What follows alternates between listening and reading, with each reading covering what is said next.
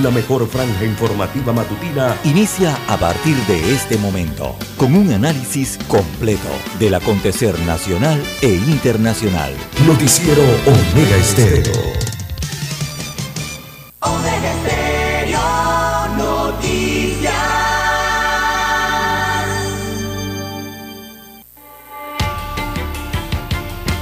A continuación, los titulares, con los hechos que son noticias hoy.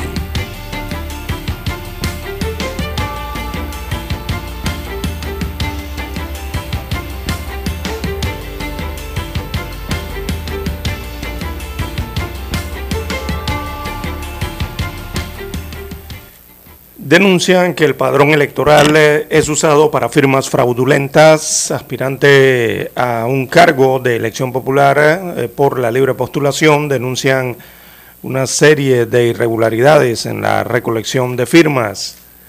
También para hoy tenemos que eh, proponen uso del banco de ADN para esclarecer muertes de migrantes, esto en medio de la crisis migratoria, la crisis humanitaria que se vive por parte de miles de ciudadanos del mundo. También fármacos contra la migraña bajo control en el año 2023. El índice del consumidor o el índice de precios al consumidor acumula un aumento del 3.2%. También eh, para hoy, amigos oyentes, tenemos que Panamá está en el top 10 de los países eh, innovadores de América Latina. También la justicia intenta subsanar fallos en el caso de corrupción en el programa de ayuda nacional eh, llamado PAN. También, amigos oyentes, eh, para hoy tenemos, extienden el subsidio del combustible hasta el 15 de enero del año 2023. También confirman detención a funcionarios imputados por hurto en el Banco Nacional de Panamá. Bueno, también llega, llega a 1.400 dosis de, vacuna contra la viruela del mono al país. También en otros temas eh, tenemos para hoy 50 millones de dólares le cuestan los migrantes al Estado panameño. También eh, tenemos para hoy, amigos oyentes, alcalde del distrito de Barú empezará a cobrar 3.500 eh, dólares en gastos de representación. Así es como usted lo oye. Se ha aumentado parte de los, ah, de los estipendios, ¿verdad? En los gastos de representación. Ahora serán 3.500. Este será el tercer alcalde mejor pagado en la República de Panamá, el de allá del distrito de Barú. También para hoy, amigos oyentes, eh, tenemos que a nivel internacional, primer ministro de Japón ordena investigar a la secta Moon tras asesinato de Shinzo Abe. También eh, para hoy, amigos oyentes, eh, tenemos que la Unión Europea sanciona a la policía de la moral y dirigentes iraníes por represión en protestas. También tenemos que la Organización Mundial de la Salud realiza intentos eh, de recaudar dinero de las empresas a través eh, de su fundación. Y Australia deja de reconocer a Jerusalén como capital de Israel primer ministro israelí dice que decisión es precipitada. Amigos oyentes, estas y otras informaciones durante las dos horas del noticiero Omega Estéreo. Estos fueron nuestros titulares de hoy. En breve regresamos.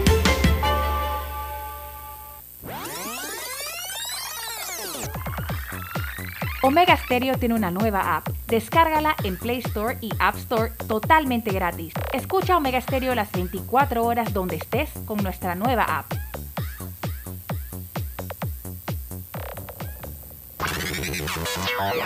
Desde el dominante Cerro Azul, Omega Estéreo cubre las provincias de Panamá, Colón, Darién, Panamá Oeste y las playas en los 107.3.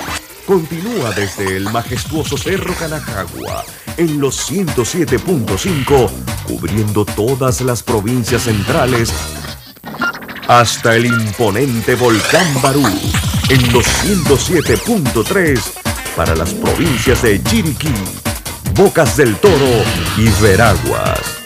Omega Estéreo para todo Panamá.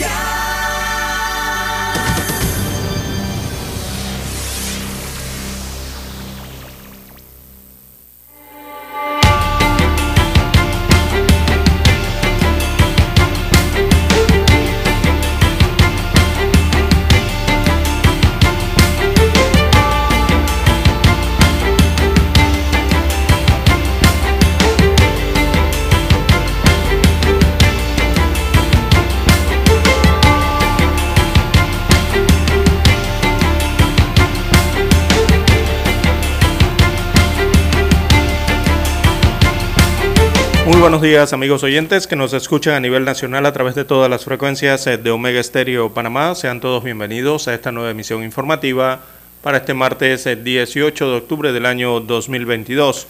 En el control maestro nos acompaña Daniel Araúz y en la unidad eh, remoto con nosotros. Luis Lucho Barrios, muy buenos días a todos ustedes. Aquí desde el estudio central de Omega Estéreo, este es su servidor César Lara para llevarle adelante estas dos horas informativas de las noticias locales e internacionales, sus respectivos comentarios y análisis. Deseándoles a todos un excelente despertar. Bien, se eh, ahora que se apersonan todos entonces a eh, los quehaceres del día, esperando esa intensidad luminosa que ya se asoma en el horizonte eh, panameño. También agradecemos al Todopoderoso ¿verdad? Por permitirnos un, más, un día más eh, de vida. Bien, amigos oyentes, eh, sean bienvenidos todos los que están en las provincias, las comarcas, el área marítima de Panamá. Allí dos señales cubren el territorio nacional. También los buenos días a todos los que nos escuchan a través de la aplicación de Omega Estéreo. Si usted aún no la tiene en su dispositivo móvil o en su celular, usted la puede descargar desde su tienda Android o iOS eh, para su dispositivo. También los buenos días a los que nos escuchan a nivel internacional. Para ellos está disponible omegaestereo.com, allí la cobertura es a nivel mundial. Y también los amigos oyentes que nos sintonizan en el canal 856 de Tigo, televisión pagada por cable a nivel nacional. Sean bienvenidos todos a esta nueva emisión informativa. ¿Cómo amanece para esta mañana de martes, eh, don Lucho Barrios? Buenos días. Buenos días, buenos días, muy bien, eh, estimado César, muy bien. Pues aquí listos ya para ir desmenuzando lo que hace, lo que ha hecho noticia en las en las últimas 24 horas en nuestro país. Bien, don Luis Barrios, bueno, arrancamos el noticiero Megesterio.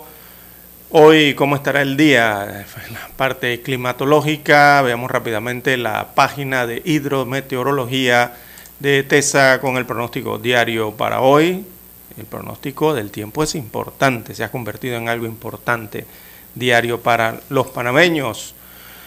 Bien, en síntesis, habrán aguaceros aislados y dispersos en la región oriental, eh, entiéndase la provincia de Darién, también el área metropolitana, Panamá, parte de Panamá Oeste también, y el sur de Veraguas, allá en provincias centrales. Así que en horas de la madrugada y la mañana se esperan aguaceros aislados y dispersos con actividad eléctrica también en los sectores eh, del Caribe como Gunayala, Colón, también en el Pacífico en la provincia de Panamá, provincia de Darién, Panamá Oeste, como ya señalábamos, el sur de Veraguas y otras eh, zonas bajas eh, de la provincia de Chiriquí. También hay probabilidades de lluvias aisladas en zonas costeras en horas de la tarde, de hoy se esperan aguaceros con tormentas eléctricas en las provincias centrales, así que mucha atención. También aguaceros dispersos con tormentas dispersas en la región oriental y metropolitana al igual que aguaceros aislados en el resto del país. Para horas de la noche se espera lluvias aisladas en la provincia de Colón, el sur de Veraguas y también la provincia de Chiriquí. Así estará el clima para el día de hoy en la República eh, de Panamá. Veamos la carta meteorológica eh, con los pronósticos extendidos. Rápidamente. Bien, eh, para hoy, bueno, ya ingresa para el día de hoy, la, entra al país una nueva onda tropical, la número 38 eh, por lo que las lluvias eh, de ligeras a moderadas continuarán, eso es lo que nos están hablando de los aguaceros aislados, eh, porque comienza su tránsito por la República de Panamá la onda tropical número 38, ya la 37 pasó, y veamos, vienen, bueno, está 39, 40, 41, tres ondas tropicales más que vienen sobre el Caribe y también en el Atlántico en dirección oeste, como es regular. Eh, veamos, pero bueno, la carta, meteor, la carta meteorológica muestra algo interesante aquí. Eh, un momento, déjenme ver el extendido. Bien, eh, bueno, la carta de pronóstico sobresale, sobresale aquí la próxima llegada del primer frente frío a Centroamérica. Es lo que está indicando el pronóstico extendido Así que se aproxima la llegada del primer frente frío de la temporada a Centroamérica para el próximo, sería prácticamente el viernes 21 o inicio del fin de semana. Allí estaría llegando el frente frío a los países centroamericanos, sería el primero ¿no? de la temporada. Esto se observa en el pronóstico, eh, aquí se ve la vaguada asociada y el encuentro, este es el frente frío se va a encontrar con dos ondas tropicales sobre la región centroamericana. Recordemos que estamos incluidos dentro de la región centroamericana. Y esto solo puede significar eh, que habrá intensificación de los vientos para esta área o esta región. Así que aumentarán su velocidad los vientos eh, para eso del jueves, viernes, básicamente el fin de semana. Eh, y eso va a arrastrar humedad, o sea, ese frente va a modelar las condiciones atmosféricas para el fin de semana en buena parte de Centroamérica y sus efectos eh, se estarían sintiendo incluso hasta el sur, donde está ubicada la República de Panamá. Es decir, se empezarán a sentir, eh, se empezarán a sentir sobre el territorio panameño a partir de, esto viene siendo viernes, fin de semana próximo, eh, así que hay que preparar el suéter, don Lucho Barrio, amigo oyente, preparar el jacket en algunas regiones del país y también diría yo que el paraguas, ¿no? Eh, principalmente en las provincias de Bocas del Toro, en el norte de la provincia de Veraguas y también en algunas regiones eh, de la provincia de Chiriquí. Eso para el próximo fin de semana. Le estoy adelantando aquí el pronóstico extendido porque sobresale el detalle de, esta, de este frente frío, ¿no? Eh, eso regularmente trae lluvias y trae vientos y hay que estar alertas ante eso.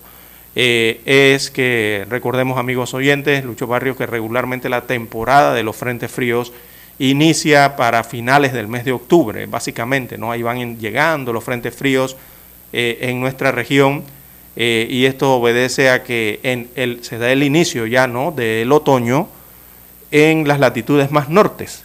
Entonces esos frentes fríos comienzan, son empujados, ¿no?, y comienzan a bajar un poco más hacia Centroamérica. Y bueno, nos tocará por acá el primer frente frío o algo de sus efectos para inicios del fin de semana.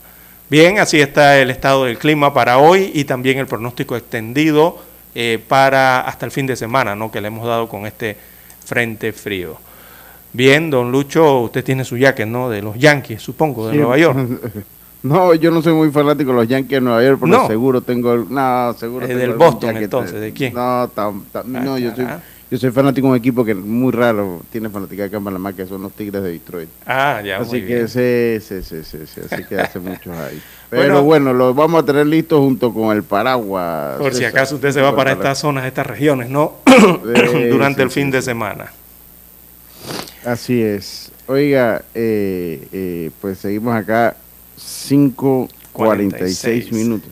5.46 minutos de la mañana y eh, una cortita, el Hospital Panamá Solidario va a ser desarmado y reutilizado, César. ante la baja de los casos del coronavirus a un 4% positividad, el Ministerio de Salud eh, y el ministro de Salud Luis Fernando Sucre anunció que el Hospital Panamá Solidario será desarmado para su remoción.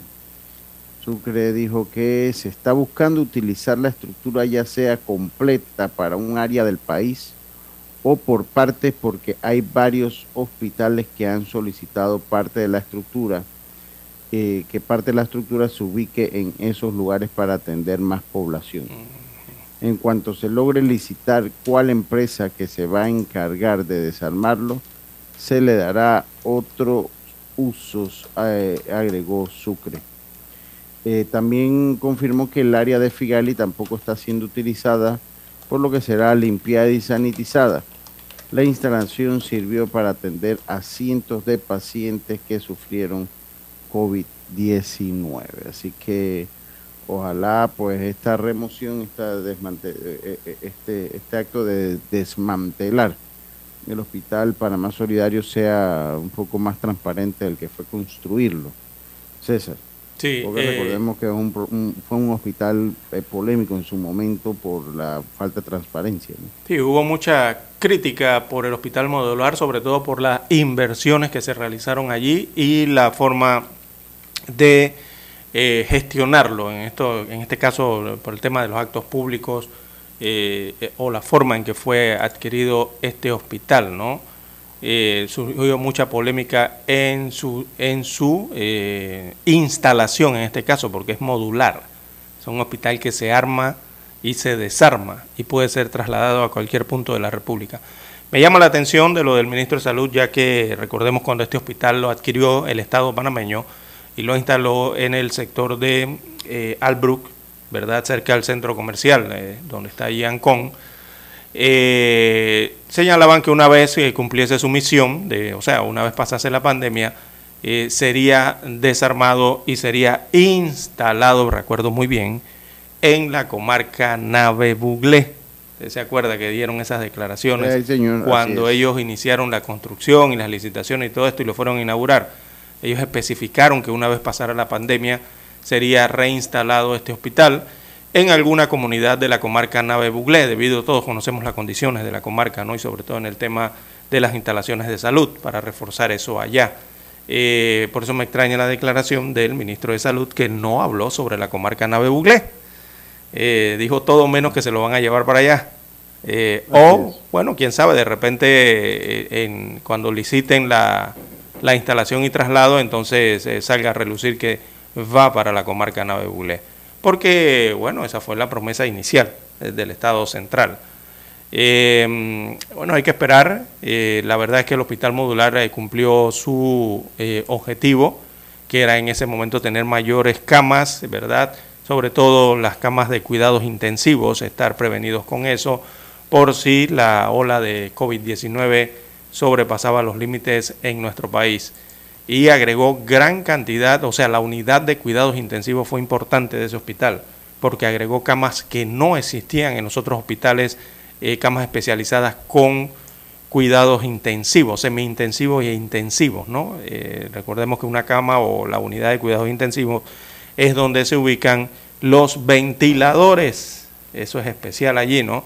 que en ese momento de la pandemia, cuando arrancaba aquí en Panamá la pandemia, había eh, un déficit enorme de ventiladores en el país. Bien, eh, tenemos que hacer la pausa, don Lucho Barriosi, y retornamos.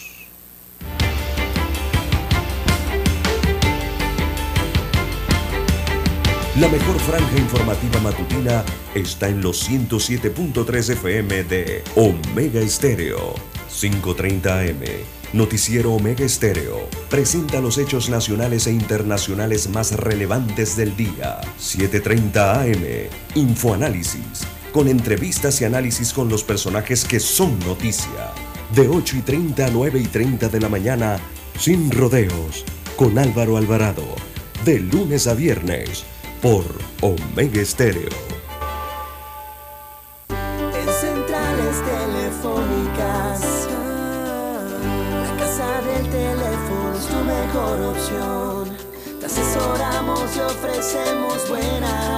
Con años de experiencia trabajando para ti.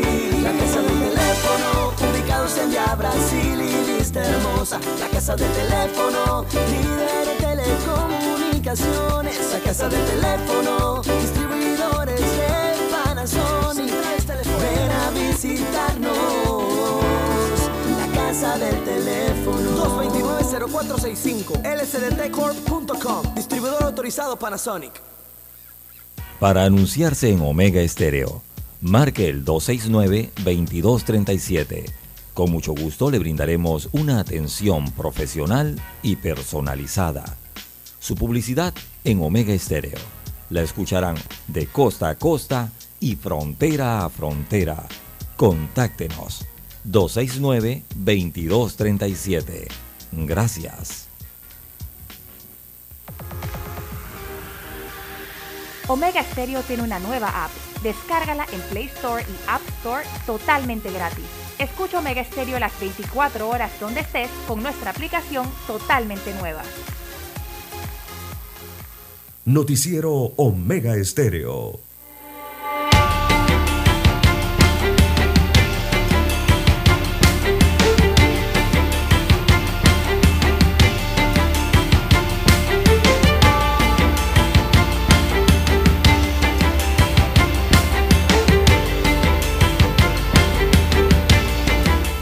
Bien, las 7, perdón, las 5.53, 5.53 minutos eh, de la mañana en todo el territorio nacional.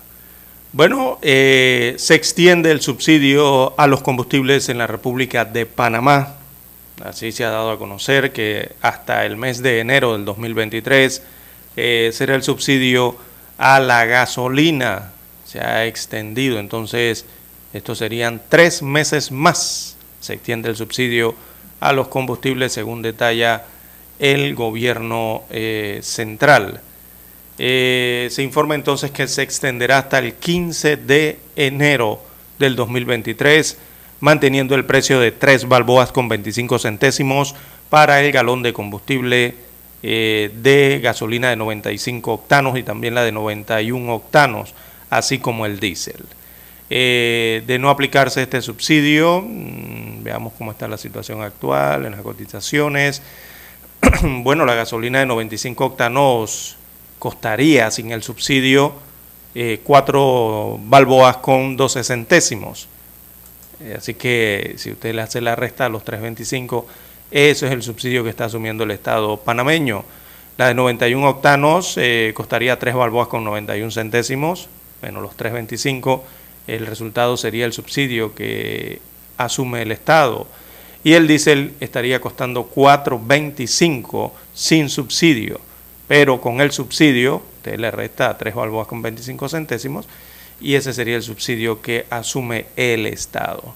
Así que las gasolinas se mantendrán a 3.25 durante los próximos tres meses. Eh, este subsidio viene desde el 18 de julio y se estima que aporta trimestralmente, o sea, el aporte trimestral andaría rondando los 200 millones de dólares en subsidio que otorga el Estado para los combustibles eh, que consumen miles de propietarios de vehículos y también consumidores, contribuyentes, ¿no? Porque también se utiliza para otros menesteres. Recordemos que están las huiras y otras situaciones, ¿no? Eh, bueno, este es un beneficio, don Luis Barrios, importante para el país eh, porque mantiene bajo entonces el precio en las estaciones de combustibles o por lo menos un precio más accesible al bolsillo de los panameños en medio de la crisis eh, global que hay, crisis económica que sufren muchos países y también en medio de lo que ya eh, vendría siendo prácticamente una pospandemia de COVID-19, o por lo menos se siente así, ¿no?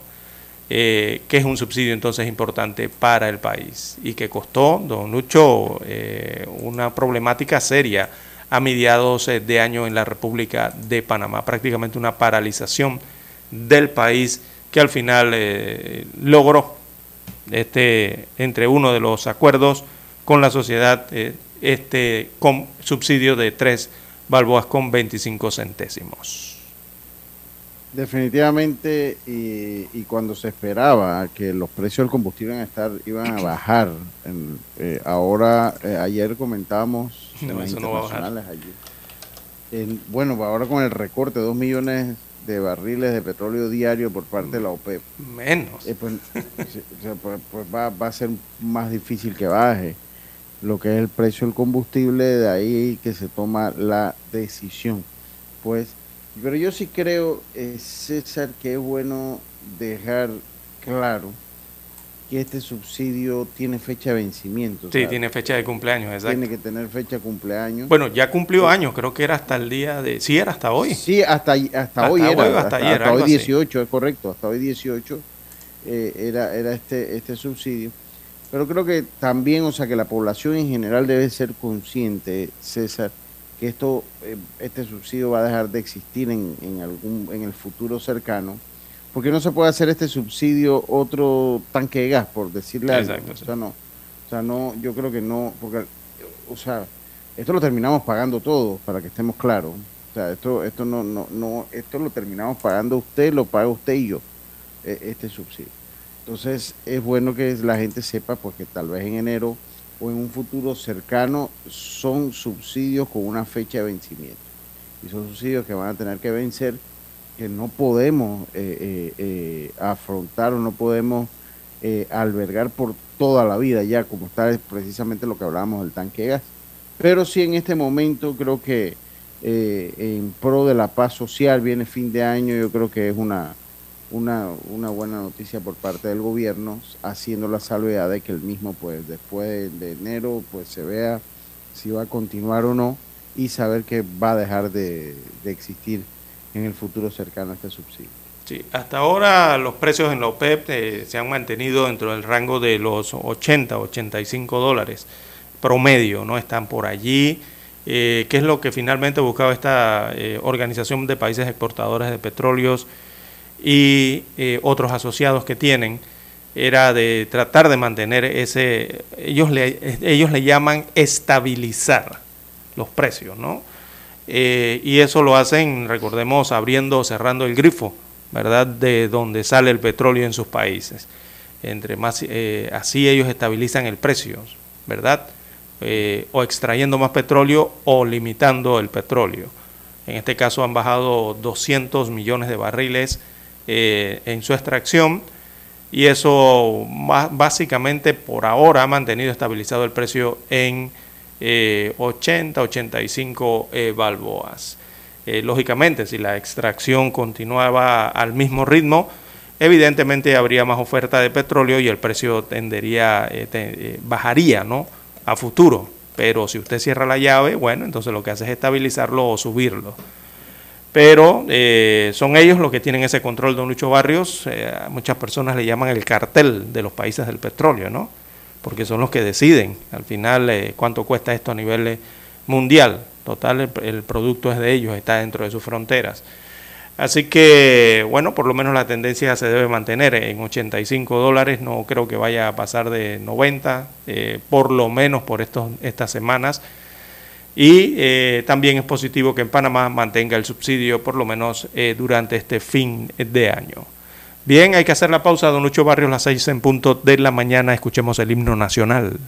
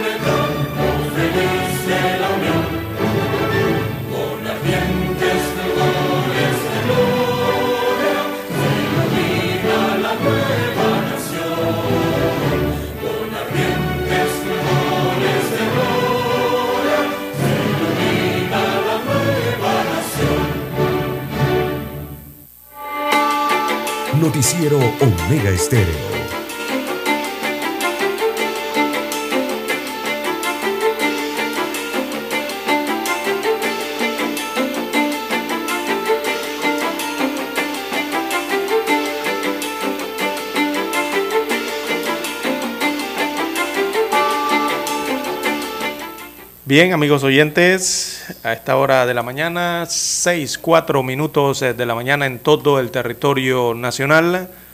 Don Luis Barrios, eh, los migrantes quedan en la incertidumbre, muchos de los, migrantes, ¿no? Que están haciendo el trayecto.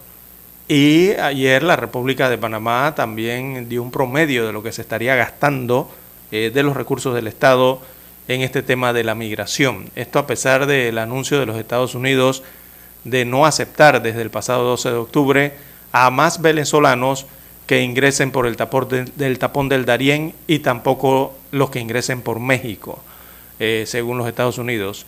Así que el domingo se contabilizó el ingreso en Panamá de 4.000 migrantes más, tan solo el día domingo. El 80% eran venezolanos, según la directora de migración Samira Gozaine, que da estas estadísticas, da estas cifras un poco más actualizadas. Así que existe un precio que Panamá está pagando por esta atención humanitaria y lo que estamos pidiendo es que el mundo vuelva sus ojos hacia Panamá. Para Panamá este panorama es difícil, asegura la jefa de la cartera migratoria, toda vez que, aunque se trata del único país que está brindando la ayuda humanitaria, se necesita el apoyo con recursos, o sea, dinero, se necesita presupuesto para poder eh, hacer eso. Eh, y actualmente se ha estado haciendo y gastando de los recursos del Estado eh, panameño. señalaba la directora de migración que la crisis que otros países no han asumido, eso ya, ya le está costando a Panamá y como no la han asumido, Panamá gasta en promedio unos 50 millones de dólares, más de 50 millones de dólares, en la atención que le brinda, la atención humanitaria en este caso, que le brinda a los migrantes que llegan a nuestro eh, país. Bueno, esa es la situación de la crisis eh, humanitaria que se viene gestando en la provincia del Darién y que le tiene costos a Panamá, por supuesto, tiene que utilizar parte de sus presupuestos o algún tipo de ayuda internacional que puede estar recibiendo eh, para atender a los migrantes allí en la frontera con Colombia, en el tapón del Darién. Eh, porque todo esto, don Lucho Barrios, eh, tiene un costo, tiene un costo económico de financiar, por una parte, el paso ilegal de irregulares por nuestro país, eh, eso tiene un costo, eso no es que es gratis. Muchos señalan que, bueno, eh, los migrantes pagan algunos 30, 40 dólares una vez llegan a Darién para ser transportados hasta la otra frontera eh, tico-panameña, hasta Chiriquí. Pagan estos autobuses, otros pagan vuelos aéreos, otros alguna forma, ¿no? Para poder llegar hasta la siguiente frontera. Eh, pero esto tiene un costo y parte de ese costo lo asume el Estado en la atención, porque hay que brindarle salud y otros tipos de servicios al llegar al territorio panameño, don Lucho Barrios. Sí, incluso el mismo, eh, el, mismo sistema de migración ofrece muchas veces pues algún transporte, sí, los autobuses que van hasta la provincia de Chiriquí para que ellos continúen además del problema del presupuesto, porque estaba leyendo aquí, también hay un problema de capacidad de reacción. O sea, e, está el presupuesto por un lado y el volumen, por lo menos en que ha llegado ya estos meses, sobrepasa la capacidad que nosotros tenemos también de atenderlos. Y eso es una, una realidad. Lo conversamos un poquito ayer en, en, el noticiero del problema, pues que e, e, el, el problema como tal. Y recuerden, o sea, cuando ustedes escuchan que hay, obviamente hay gastos de, tener a los migrantes ya, esto tiene, esto obedece, uno, que hay que garantizar los derechos básicos de las personas que están en los derechos y, que se, y que se puedan satisfacer los derechos básicos de la población que llega, porque estos son parte de, de convenios internacionales, entre, entre, entre otras cosas. Entonces nosotros como país eh, tenemos que asumir el cuidado de estos migrantes. Esa es la realidad. Y en el caso de que los recursos escaseen, pues el, gobierno central va a tener que hacer los ajustes pertinentes para poder garantizar. Yo creo que hay que entender un poco el trasfondo de la situación que viven ellos. Y esto se va a empeorar, eh, don Lucho Barrio. ¿Y por qué se va a empeorar? Recordemos que todos estos migrantes llegan a Bajo Chiquito, acá en la localidad panameña, al área indígena, ¿no? Eh, llegan, ellos llegan prácticamente exhaustos aquí, los migrantes, ¿no? De luego de atravesar esa gran caminata peligrosa eh, por el tapón del Darién. Y muchos ya, ahora sí, ya se han enterado de la noticia del cierre de la frontera eh, de los Estados Unidos eh, de América. Ya para ellos no es un rumor, ya es algo oficializado. Así que cuando llegan aquí a territorio panameño en Darién, lo que llegan es pidiendo ya directamente hablar con las autoridades de migración. Muchos lo que primero que preguntan en la oficina de migración, eh, ¿hay aquí algún representante? ¿Y por qué preguntan por eso, eh, don Lucho Barrios? Porque ellos ya están intentando hablar con migración panameña, eh, porque vienen sin dinero ya prácticamente, ¿no? Después, luego de esa travesía entre Colombia y el tapón del Darién. Y lo que vienen es solicitando que les ayuden. directamente están pidiendo vuelos para retornar a Venezuela desde Ciudad de Panamá. Es lo que ya están pidiendo los migrantes que llegan a la provincia del Darién, porque, bueno, señalan no tienen papeles, eh, no tienen recursos, o sea que en el trayecto recordemos que ellos tienen que pagar y lo que cuando se, eh, se, se, meten en la selva del Darién, lo que van a encontrar es muchos grupos irregulares que a veces hasta los estafan, los roban, eh, y llegan sin ningún tipo de recurso prácticamente a Panamá. Entonces están pidiendo ya las autoridades, muchos, no digo que todos, pero muchos ya están pidiendo es salir de la República de Panamá a través de la facilitación de algún tipo de transporte aéreo o ayuda económica que los pueda ayudar a regresar a sus países de origen. Y cuando me refiero a países de origen, principalmente son los venezolanos, los del Perú, los que vienen de Ecuador también están pidiendo eh, este tipo de ayuda porque ya se enteraron así ahora, oficialmente de que no podrán entrar a los Estados Unidos y antes que quedar varados en México eh, sin nada eh, y sin un estatus legal, prefieren entonces regresar a sus países desde Panamá. Por lo menos los que están aquí en este trayecto, ¿no? Hay que ver lo que ocurre con los que ya subieron Centroamérica o se encuentran en territorio mexicano. Sí, y, yo creo que va a ser va a ser muy similar la, la, la va a ser muy similar César la, la situación en, el, en los que han quedado allí en este gap esto esto va, va a ser eh, muy similar lo cierto es que nosotros pero eso lo tendría que pagar Panamá que es el problema. Sí es muy es muy difícil eso lo iba a decir o sea es muy difícil que nosotros y hablábamos de los vuelos aéreos se acuerda y lo costoso que son. Muy difícil que vamos a tener la capacidad de, de, darle los vuelos necesarios a tantas personas. O sea, comenzando nosotros en el mismo, eh, en el mismo, en la aeronaval no tenemos eh, un eh, aviones de pasajeros, o sea, no tenemos aviones de, de grandes pasajeros. Nosotros tendríamos que rentar eh, eh, vuelos, comprar boletos aéreos. Imagínese usted trasladar, en la capacidad de un avión pueden ser 150, 150 y tantos pasajeros de ese tipo. O sea, ¿cuántos vuelos usted necesita para que ellos... Para llevar eh, siquiera mil. para llevar siquiera mil, o sea, ya, cuántos vuelos, usted, cuánto cuesta un vuelo. Un charter, eso es un, porque eso es un charter. Si usted va y le, le, pide esos vuelos a Copper Lines o a cualquier aerolínea cercana, no sé, a Bianca, o Servi, ¿cuál es la de Venezuela? Servivenza, no sé cuál es la, Servivenza, la que vuela aquí al aeropuerto de Tocumen o alguna otra regional. Avior Le va a cobrar eh, como si fuese un vuelo charter y eso es muy caro, don Lucho Barrio. No creo que el Estado tenga para poder hacerle frente, sobre todo por la marejada de inmigrantes que han llegado a nuestro país.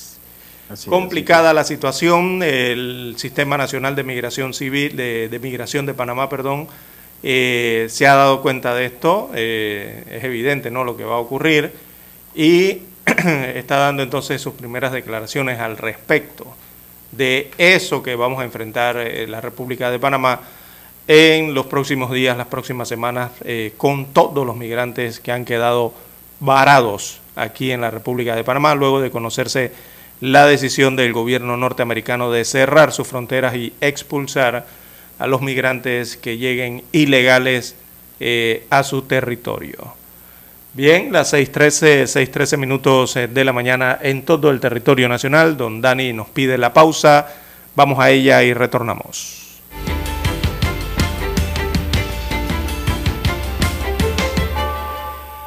La mejor franja informativa matutina está en los 107.3 FM de Omega Estéreo, 530 AM. Noticiero Omega Estéreo presenta los hechos nacionales e internacionales más relevantes del día. 7:30 AM. Infoanálisis. Con entrevistas y análisis con los personajes que son noticia. De 8 y 30 a 9 y 30 de la mañana. Sin rodeos. Con Álvaro Alvarado. De lunes a viernes. Por Omega Estéreo.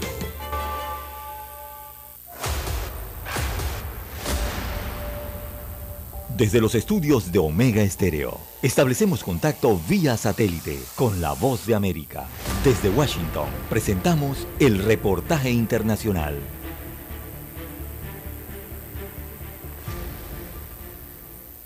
Hasta ahora las autoridades de seguridad de El Salvador no han emitido ningún pronunciamiento sobre el ciberataque que para extraer información militar y de la policía se adjudicó el grupo de hackers Guacamaya y que según publicaciones del portal digital El Faro y del diario La Prensa Gráfica reveló datos de movimientos de cabecillas de pandillas en marzo, precisamente el mes que el gobierno dio un giro para declarar la guerra contra las pandillas. El subsecretario de la Oficina de Asuntos del Hemisferio Occidental de Estados Unidos, Ricardo Zúñiga, no descartó hacer cambios si la información que fue robada llega a poner en peligro al personal militar de Estados Unidos en El Salvador. Jorge Corta, analista en temas de seguridad, afirma que las autoridades salvadoreñas tienen una posición diferente y no se refieren al tema para evitar un desgaste de imagen. Es una estrategia comunicacional del actual gobierno, no solo en este tema, en todo aquel tema que le causa algún tipo de problema, que contradice la imagen que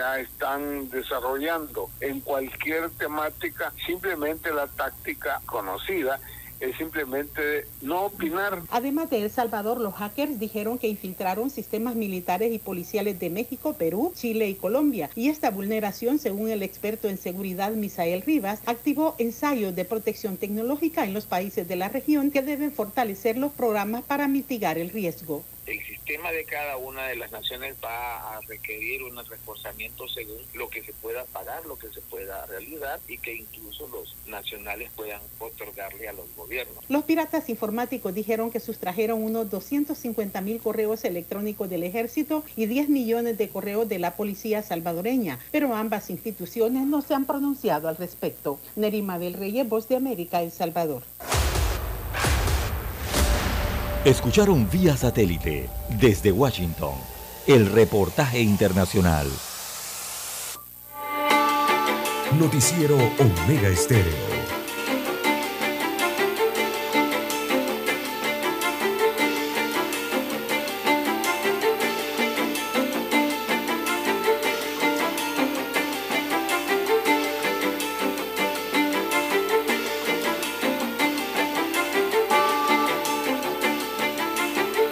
6, 17 minutos de la mañana, 6, 17 minutos de la mañana.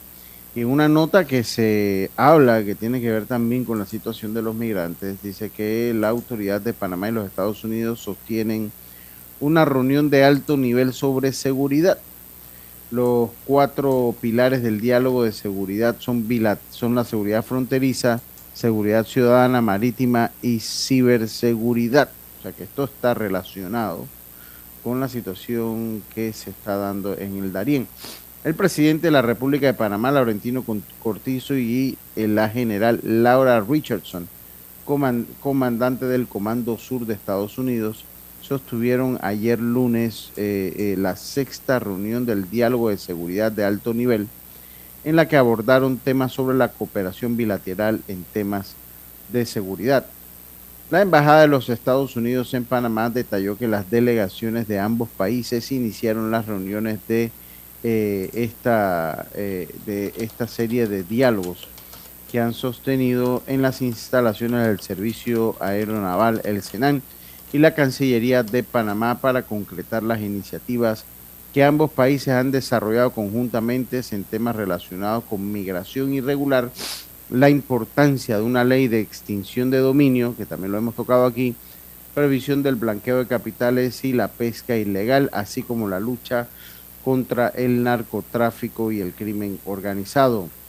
Resalta que el diálogo de seguridad bilateral está constituido por cuatro pilares que son seguridad fronteriza, seguridad ciudadana, seguridad marítima y ciberseguridad, ya lo habíamos comentado, y añade que para este martes, o sea, para el día de hoy, la comandante Richardson tiene programado realizar una visita a la provincia de Darién junto al ministro de Seguridad Pública de Panamá, Juan Pino, con el objetivo de conocer de cerca la labor que está de los estamentos de seguridad panameños que realiza en el área fronteriza de Panamá y Colombia. Durante esta gira también se incluirá una visita a la base binacional Panamá-Colombia en Alto Limón y la base de la Quinta Brigada del Servicio Nacional de Fronteras en la front en Metetí.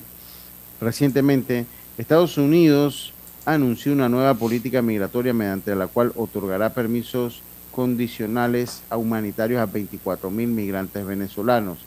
Este año 2022 Panamá ha registrado cifra récord de más de 158 mil migrantes que han transitado la ruta hacia los Estados Unidos, siendo la mayoría de origen venezolano. Cabe mencionar que previo a las reuniones tuvo lugar una ceremonia en el hangar del Senan en la que la comandante Richardson, en nombre del gobierno de los Estados Unidos, se entregó al presidente Cortizo la aeronave King Air 250 que ayudará entonces con el patrullaje de las costas y de las zonas de difícil acceso en nuestro país. Así que con todo este tema de la migración, pues nuevamente viene la señora Richardson, que ya ha estado eh, viniendo en algunas ocasiones al país para este diálogo y para mí va totalmente y relacionado directamente en parte, y lo señala la nota inclusive, eh, a que eh, pues a la situación que se vive en el Darién. Así que eso por ese lado, Lara. Sí, así es, evidentemente, ¿no? Del nombramiento de la nueva embajadora de los Estados Unidos en Panamá, las visitas eh, de la jefa del Comando Sur de los Estados Unidos, recordemos esto está acantonado hacia las áreas del Caribe, pero visitan a Panamá constantemente por el tema de la, de, la seguridad eh, frente a temas como el narcotráfico y la inmigración. En este caso la inmigración, ¿no? Me parece que es el tema eh, principal eh, son los que están abordando los representantes de las oficinas de los Estados Unidos aquí en el consulado panameño. Eh, son los temas que básicamente abordan, ¿no? Es la preocupación que tiene el gobierno norteamericano en Panamá, sobre todo por el tapón del Darién. Igual preocupación debe existir en el Estado de México, ¿no? Y, y bueno, nos preguntan acá por qué esto lo entrega la jefa del Comando Sur. Eh, bueno, hasta el momento, mire, lo que ocurre con la nueva embajadora, lo que preguntan con la nueva embajadora de los Estados Unidos, eh, digo, hasta el día de hoy yo no tengo conocimiento que la embajadora haya presentado a la República de Panamá o haya presentado a la Cancillería de la República de Panamá estas las copias de estilo, ¿no? O sea, lo que son las cartas de credenciales. Eh, los embajadores tienen que venir al, país al que van a desempeñar la misión diplomática y presentar entonces las cartas de credenciales para ser aceptadas por el país. Eh, que yo sepa, ese acto todavía no se ha dado, eh, o sea, eso no ha ocurrido aquí.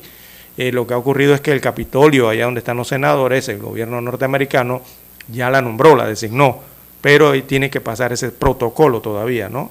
Y, no te, yo no he conocido de que haya presentado sus credenciales hasta el momento, por lo tanto, digo, no puede ejercer la, la misión diplomática norteamericana aquí eh, hasta que no presente sus cartas. Eh, es de suponer que será en las próximas semanas o los próximos días. Por lo tanto, lo que hemos visto de las acciones de los norteamericanos en la parte eh, diplomática y de ayuda internacional las hemos visto en, las manos de, de Studel, ¿verdad? Que es uno de los, exactamente. exacto, que representa al consulado, no es el embajador, pero sí es funcionario de la diplomacia de los Estados Unidos de América en representación o en el cargo del principal, el embajador, o la de, como hemos visto, la jefa del Comando Sur, eh, Laura Richardson, que constantemente vemos que llega a Panamá, en este caso con esta donación y precisamente para discutir la situación, eh, la, la situación de los migrantes. Ella también hay otro temita, un tercer tema que siempre está latente en esas relaciones, ¿no? Y cada vez que hay reunión con alto nivel eh, de funcionarios norteamericanos, que es el que sale a relucir de la influencia de China en la región, sobre todo en Panamá, ¿verdad? El tema de las licitaciones, las relaciones diplomáticas con el país asiático, todo eso se aborda, ¿no?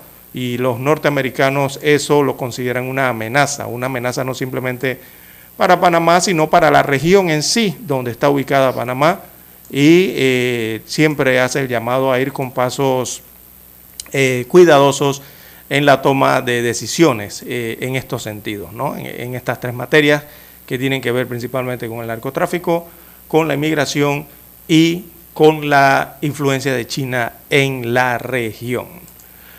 Bien, eh, la aeronave que entregaron don Luis Barrios, usted dijo cuesta unos 12 millones de dólares y va a ser utilizada para la vigilancia marítima, también la búsqueda, rastreo y el desmantelamiento de organizaciones eh, criminales. Esa nave también sirve para hacer eh, ayuda humanitaria, ¿verdad? Esto de los hospitales, trasladar eh, también enfermos desde varios puntos del país, así como el transporte de ayuda humanitaria y la protección de los recursos naturales, además del combate de la pesca ilegal, ¿verdad? Mucho rastreo aéreo a través de esta nueva aeronave.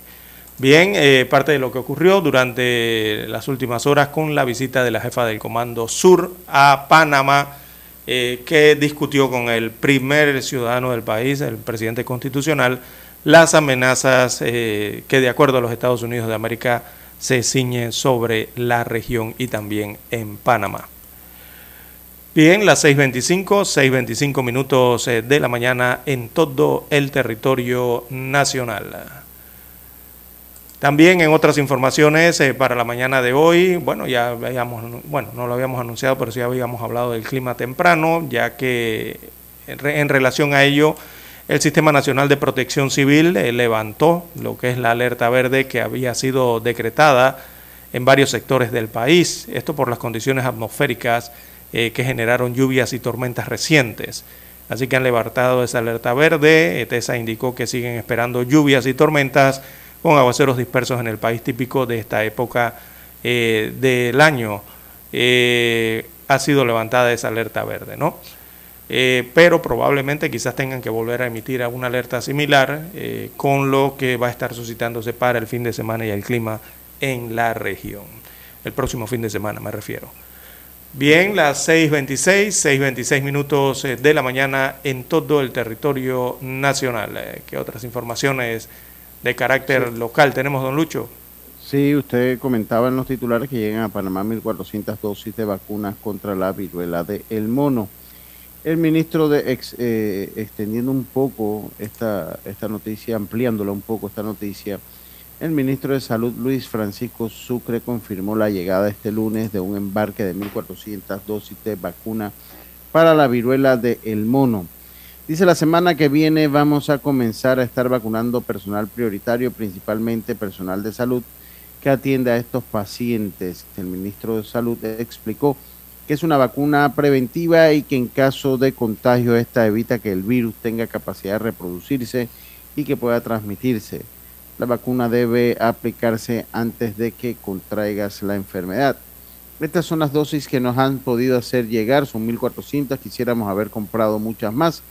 Sin embargo, hay una escasez de esta vacuna a nivel mundial y eso fue lo que la OPS pudo conseguir para Panamá, así que ya llegan las primeras dosis de vacuna de la viruela del mono, que no sé si es mi impresión, eh. César, pero el tema como que eh, ha quedado, no se ha tocado últimamente, no sé si han bajado los contagios, pero es un tema pues que no, no se ha dado a conocer mucha información de los últimos datos estadísticos de lo que fue la viruela del mono, que eh, pues ya ha estado en nuestro país, pero se ha comprobado, o los grandes los, científicos han señalado que no tiene un potencial pandémico, que no tiene un potencial pandémico. Lo cierto es que ya las vacunas están en nuestro país y van a ser aplicadas entonces al personal de Salud.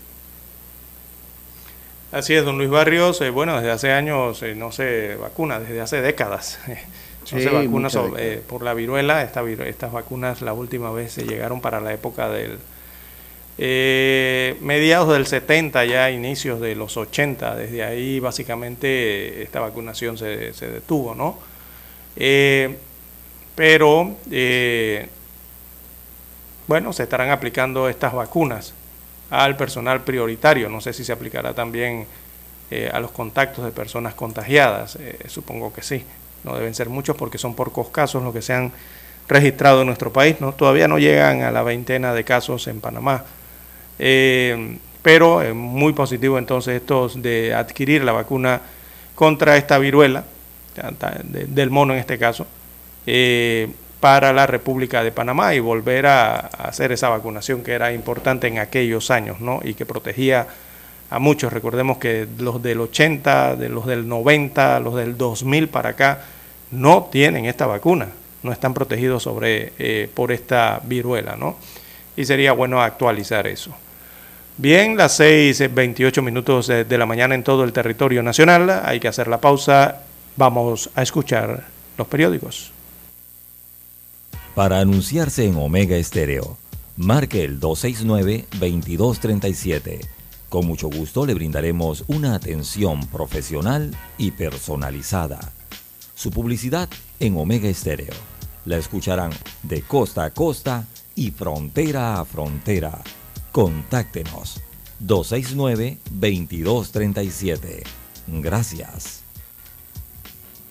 730 AM Infoanálisis, con entrevistas y análisis con los personajes que son noticia. La mejor franja informativa matutina está en los 107.3 FM de Omega Estéreo, cadena nacional.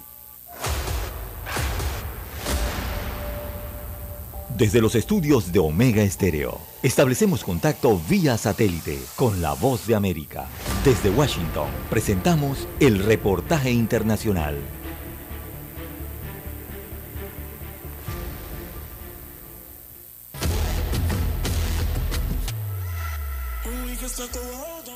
Uno de los momentos más esperados de la próxima Copa del Mundo que ya se nos viene en Qatar 2022 será sin duda la ceremonia inaugural que se llevará a cabo justito antes del primer partido entre la Selección Nacional de Qatar y Ecuador el domingo 20 de noviembre en el estadio Al Bayt de Doha.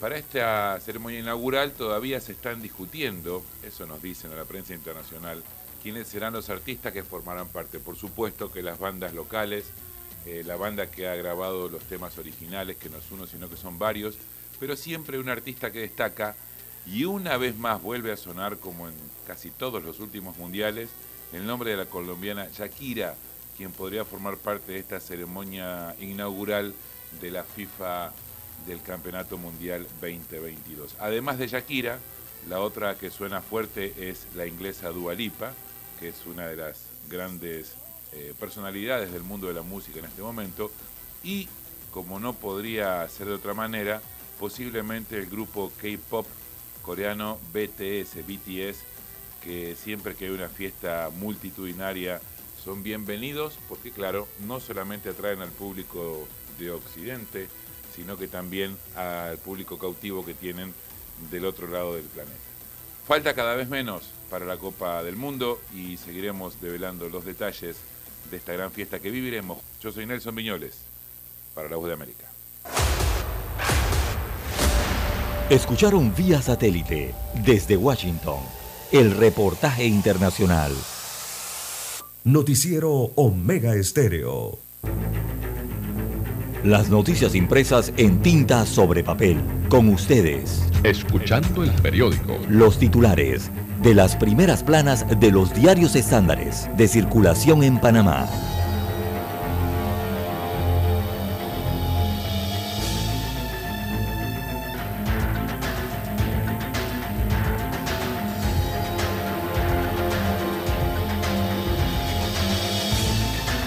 Seis treinta minutos, seis treinta minutos de la mañana. Y empezamos con esto entonces nuestro segmento de escuchando el periódico. escuchando el periódico y vamos con los titulares, lo que hace noticia para la decana, la estrella de Panamá, hoy martes 18 de octubre de 2022. Dice que la moda sustentada en los diseños y creaciones de artesanos panameños, página 5B.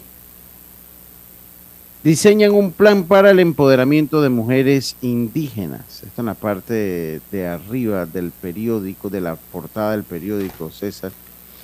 Mientras que eh, la noticia principal en la portada dice, denuncian que el padrón electoral es usado para firmas fraudulentas aspirante a un cargo de elección popular por la libre postulación denuncia una serie de irregularidades en la recolección de firmas. Citan, por ejemplo, el uso del padrón electoral al que tienen acceso los partidos políticos para realizar firmas fraudulentas y hablan de presentar las respectivas denuncias. Por otro lado, eh, en la institución se han recibido quejas puntuales que el equipo especializado ha recibido y revisado, corregido y actualizado. Entre los casos revisados se determinó que en 1019 videos no se podía comprobar la legitimidad de las firmas y estas fueron anuladas. Se agudiza, crisis en el Darién. Estados Unidos y Panamá analizarán el tema. La general Laura Richardson, comandante del Comando Sur de los Estados Unidos, y el presidente Laurentino Cortizo participan en la sexta reunión del diálogo de seguridad de alto nivel entre ambos países eh, eh, en la que la crisis migratoria fue parte de la agenda. Página 5A. Página 5A dice índice mundial Panamá está en el top 10 de los países innovadores de Latinoamérica. Cosarelli, una labor por los derechos ambientales. Flavia Cosarelli es una voz por los derechos ambientales desde la Fundación de Alada, hace educación ambiental y organiza el Panamá Bird Festival. En los deportes, Benzema, el esperado balón el francés delantero del Real Madrid, Karim Benzema, se consagró en el fútbol al ganar el Balón de Oro, el premio más prestigioso del balompié en el mundo, pero que solo se otorga a los jugadores de las ligas europeas. Giuseppe Laprete, Loprete, la migración es un debate político. Giuseppe Loprete, jefe de misión de Organización Internacional por las Migraciones OIM en Panamá, consideró que los países deben eh, enfrentar la crisis migratoria y que es un debate político. Es un tema en el que los líderes políticos deben involucrarse personalmente y ayudar a manejarlo de la manera más humana y con protección humanitaria. Esto en la página 2A mientras que dos fotos eh, sobresalen en la portada del diario La Estrella de Panamá.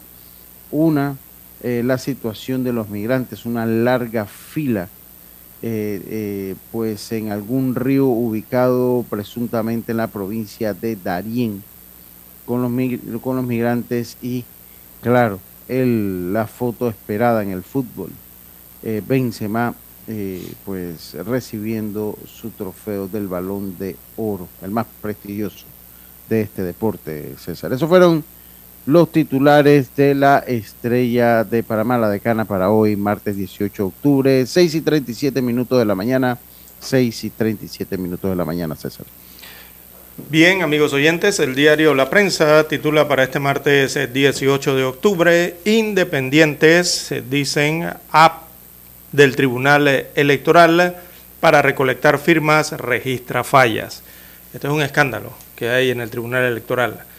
Bien, la unidad investigativa del diario La Prensa, hoy bajo la rúbrica, el texto bajo la rúbrica de Leonardo Grispan, así se llama, el reportero de la prensa eh, dice que la aplicación informática utilizada por el Tribunal Electoral para la recolección de firmas de precandidatos a elección popular habría sido mal utilizada.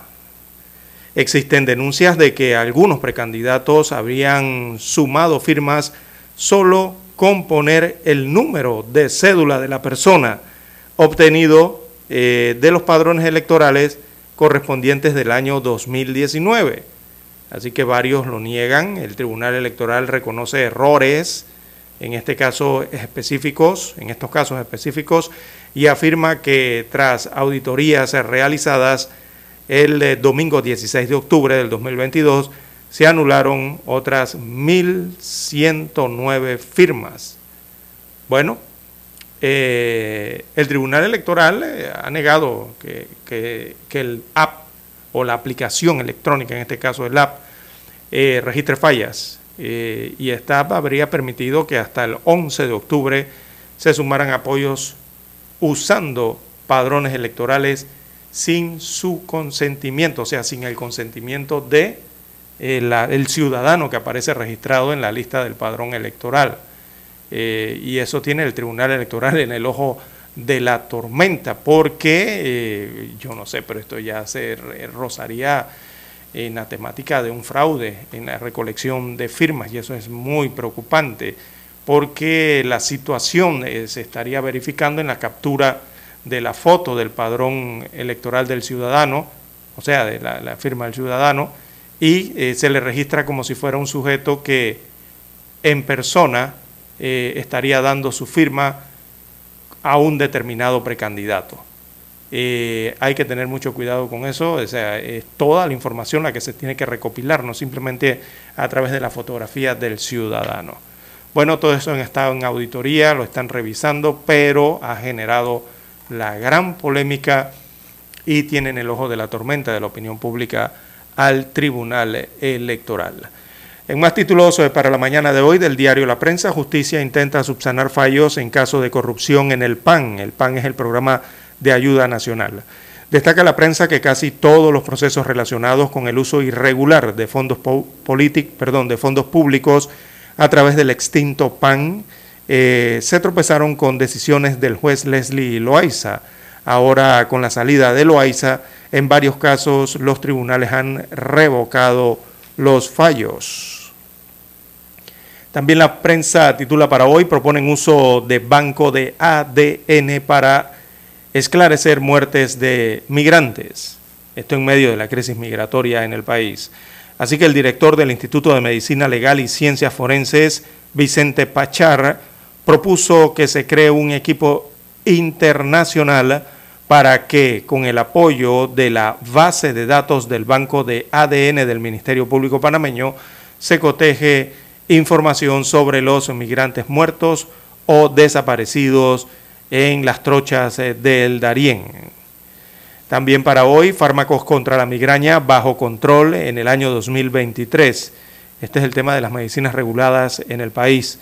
Así que la Dirección Nacional de Farmacias y Drogas del Ministerio de Salud permitirá la venta de medicamentos contra la migraña sin receta hasta el 31 de marzo del año 2023, eh, según han anunciado las autoridades panameñas eh, que regulan este tema por algunas razones. También índice de precios al consumidor acumula aumento de 3.2%. Este índice no baja eh, tiene que ver con el tema del consumo en el país, aunque la inflación disminuyó en los últimos tres meses, luego de máximos eh, registrados en junio pasado, entre enero y septiembre, el índice de precios al consumidor, el IPC, registró un aumento acumulado del 3.2%.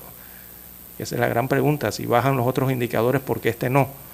Eh, los segmentos eh, que reportan el mayor incremento son los hoteles, también los restaurantes, o sea, el consumo de esos servicios, también los alimentos y bebidas no alcohólicas y la educación, ¿verdad? También aumentó de precio con un 2.5%. Los bienes y servicios diversos aumentaron 2.2%. La vivienda, el agua potable, la electricidad y el gas, estos servicios aumentaron 2%.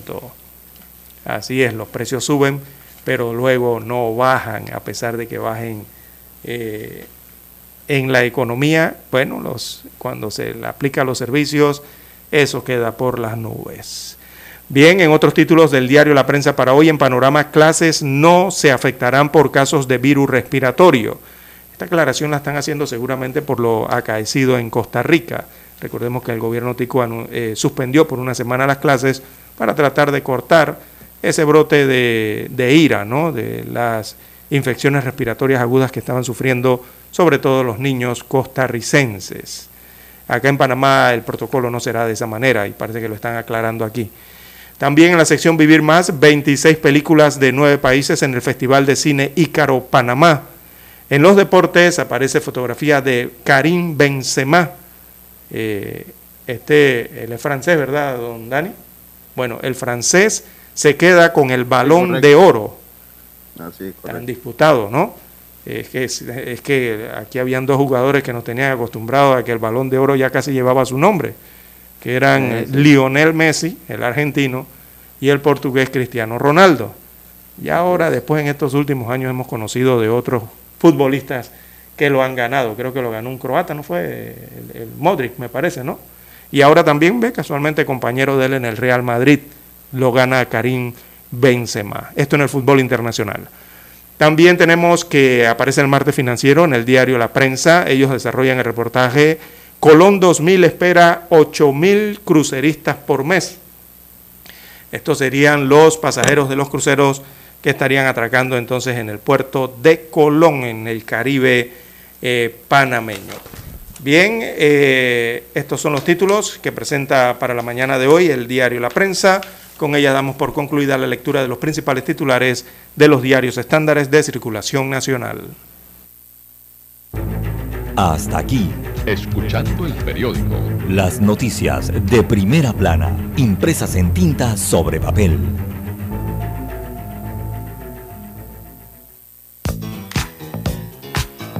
Desde el dominante Cerro Azul en los 107.3. 107.3. Continúa por el majestuoso Cerro Canajagua en los 107.5 para provincias centrales. Hasta el imponente Volcán Barú. Volcán Barú. En los 107.3. Transmite Omega Estéreo, cadena nacional simultánea. Noticiero Omega Estéreo. Desde los estudios de Omega Estéreo, establecemos contacto vía satélite con la voz de América. Desde Washington, presentamos el reportaje internacional.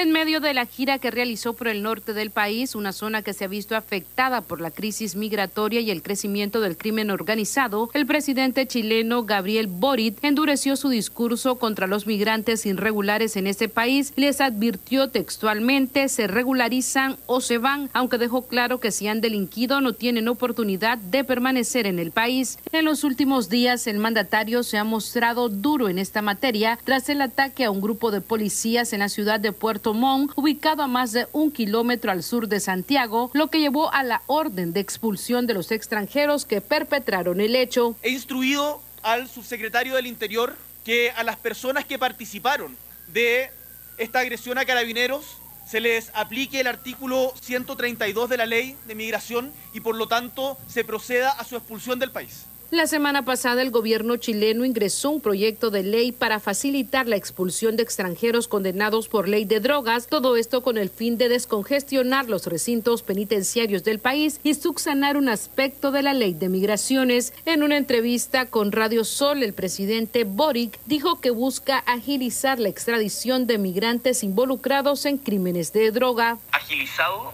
el procedimiento de expulsión que ya existe para quienes hayan sido condenados por ley de droga no vamos a permitir que acá se siga instalando la droga. Chile durante mucho tiempo fue un país de paso para la droga. Voy a hacer, claro esto, vamos a ser unos perros. Vamos a ser unos perros en la persecución de la delincuencia. En tanto, las autoridades chilenas también reforzarán la seguridad en los trenes que transportan cargamento de cobre luego de una serie de robos violentos que han sido atribuidos a bandas del crimen organizado internacional. Sala de redacción, Voz de América. Escucharon vía satélite desde Washington el reportaje internacional.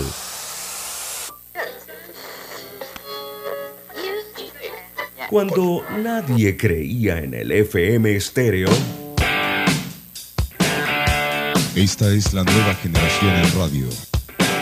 Esta es la generación Omega. Construimos el camino que seguirían las demás. Omega Estéreo 41 años de profesionalismo, evolución e innovación. Problemas de tierra, reclamos por accidentes, despidos injustificados, reclamos de herencias, sucesiones, daños y perjuicios. Todo problema legal civil, penal y laboral, consulte al 6614-1445. Licenciado Juan de Dios Hernández le atiende. 6614-1445. Con atención en Panamá, Panamá Este, Panamá Oeste, Colón, Coclé, Santiago, Herrera y Los Santos. Anote y consulte 6614-1445. Es momento de adentrarnos al mar de la información. Este es el resultado de nuestra navegación por las noticias internacionales más importantes en este momento.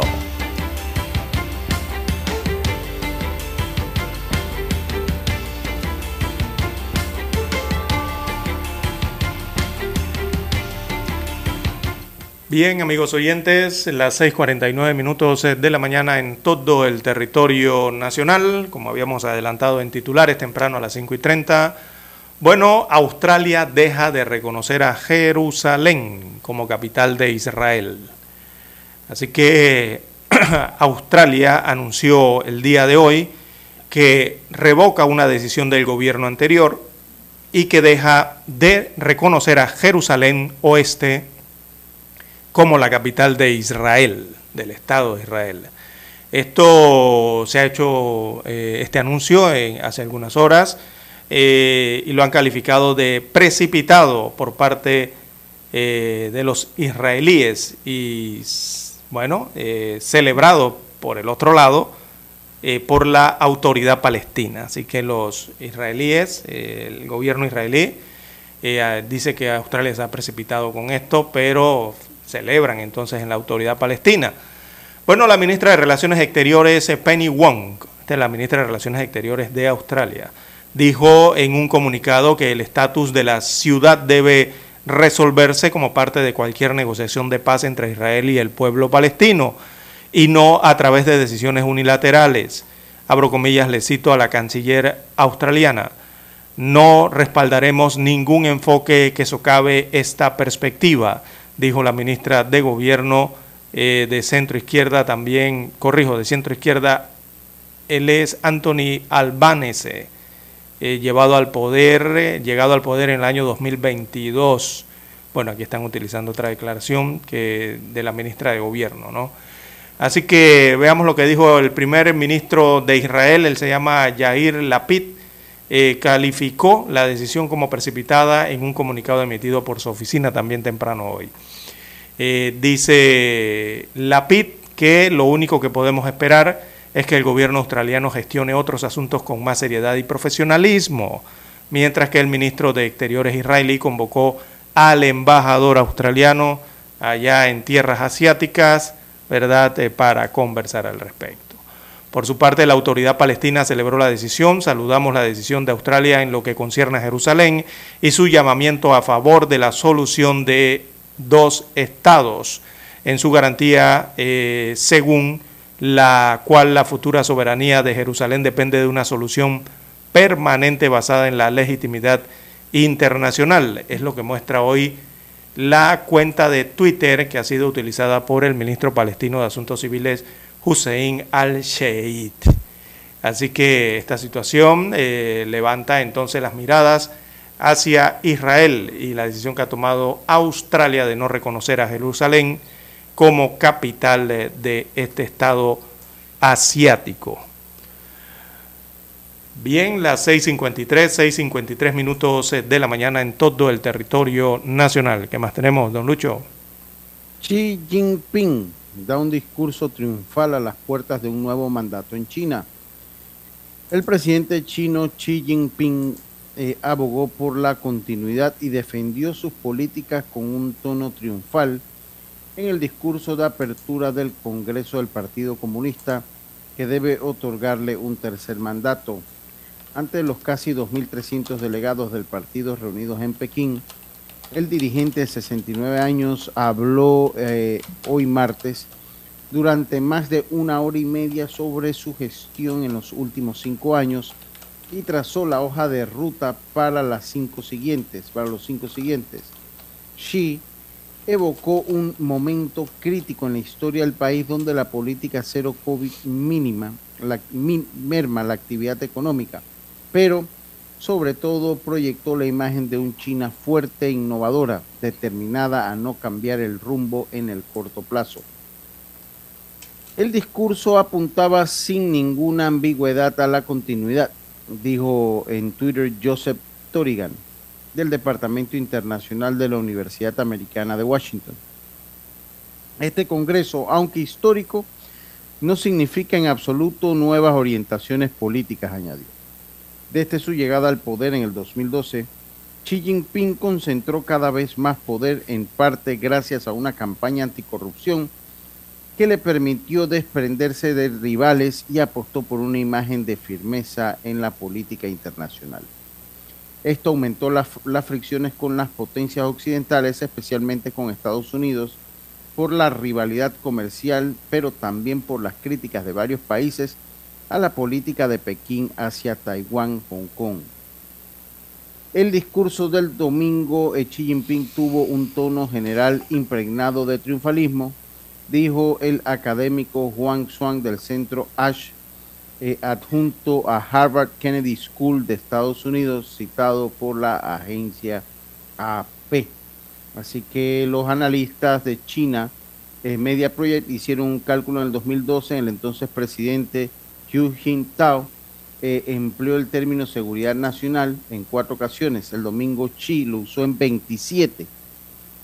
Para el Partido Comunista, un elemento central de esta seguridad es la cuestión de Taiwán, esta vez con una mayor advertencia hacia los extranjeros de no implicarse. Observa Bonnie Glasser, directora del programa de Asia del Found German Marshall y que todo se encamina a un nuevo mandato de Xi Jinping, César. Así es, luego de la reunión del Partido Comunista en ese país asiático. Bien, eh, también tenemos para la mañana de hoy, amigos oyentes, que el primer ministro de Japón, allá en Asia, ordena investigar a la secta Moon eh, tras el asesinato de, Abe Shinzo, o Shinzo Abe, como, como prefieran, ¿no? Eh, así que el primer ministro japonés, eh, perdón, Fumio Kishida, es el nombre, Kishida, ordenó hoy abrir una investigación sobre la controvertida Iglesia de la Unificación, o sea, la secta Moon, la organización religiosa en el punto de mira tras verse salpicada en el asesinato del exmandatario Shinzo Abe. Eh, las pesquisas se desarrollarán en, veamos, la primera aplicación de una revisión legal de la normativa de organizaciones religiosas acometida por Japón en 1996 tras el atentado con gasarín en el metro de Tokio por parte de la secta Verdad Suprema. Eh, la Federación de Familias por la Paz y la Unificación del Mundo, la rama japonesa de la conocida como la Iglesia de la Unificación, ha estado en el foco mediático desde el asesinato a tiros eh, de AVE el pasado julio a menos de a manos en este caso del hijo de un miembro que responsabiliza al credo de la quiebra de su familia y creía que el ex gobernante era simpatizante. Esto se refiere entonces eh, a un miembro de la secta Moon allá en Japón. Bueno, se va a investigar a parte de esta iglesia entonces en el continente asiático por este, este asesinato. Bien, las 6.57, 6.57 minutos de la mañana en todo el territorio nacional. ¿Algo más, don Lucho? Sí, Joe Biden recibirá al presidente de Israel la próxima semana. Eh, el presidente de Estados Unidos, Joe Biden, recibirá a su par de Israel, Isaac Herzog, el 26 de octubre en Washington, informó el lunes el portavoz de la Casa Blanca. Herzog realizará una visita de dos días a la capital de Estados Unidos el aliado más cercano a Israel. Los, dos líderes abordarán temas claves, incluidos desafíos regionales y globales, dijo la secretaria de prensa de Biden, Karine Jean-Pierre. La visita se produce en medio de la tensión sobre el futuro del programa nuclear de Irán, mientras la administración Biden trata de salvar un acuerdo que restablecería el control internacional sobre el programa a cambio de alivio a las sanciones eh, que imponen sobre este país. Israel se opone a esa iniciativa. Jean-Pierre dijo también que se discutirá sobre el futuro de los palestinos, centrándose en la prosperidad y la seguridad tanto para los israelíes como los palestinos. El viaje de Herzog tiene lugar luego del histórico acuerdo alcanzado la semana pasada sobre una disputa fronteriza marítima entre Israel y Líbano, gracias a una larga mediación estadounidense. Israel tiene previsto celebrar elecciones parlamentarias el primero de noviembre. Bien, las 6.59 minutos eh, de la mañana en todo el territorio nacional. Don Dani nos indica si tienes la señal desde Washington. Bueno, sí, ya la señal está en los controles de Omega Estéreo, así que vamos con la voz de los Estados Unidos de América vía satélite.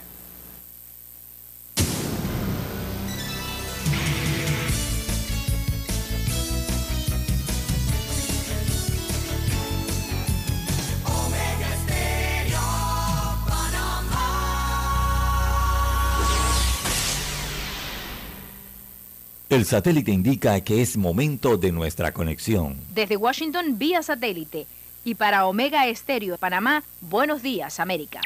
Buenos días América, vía satélite desde Washington.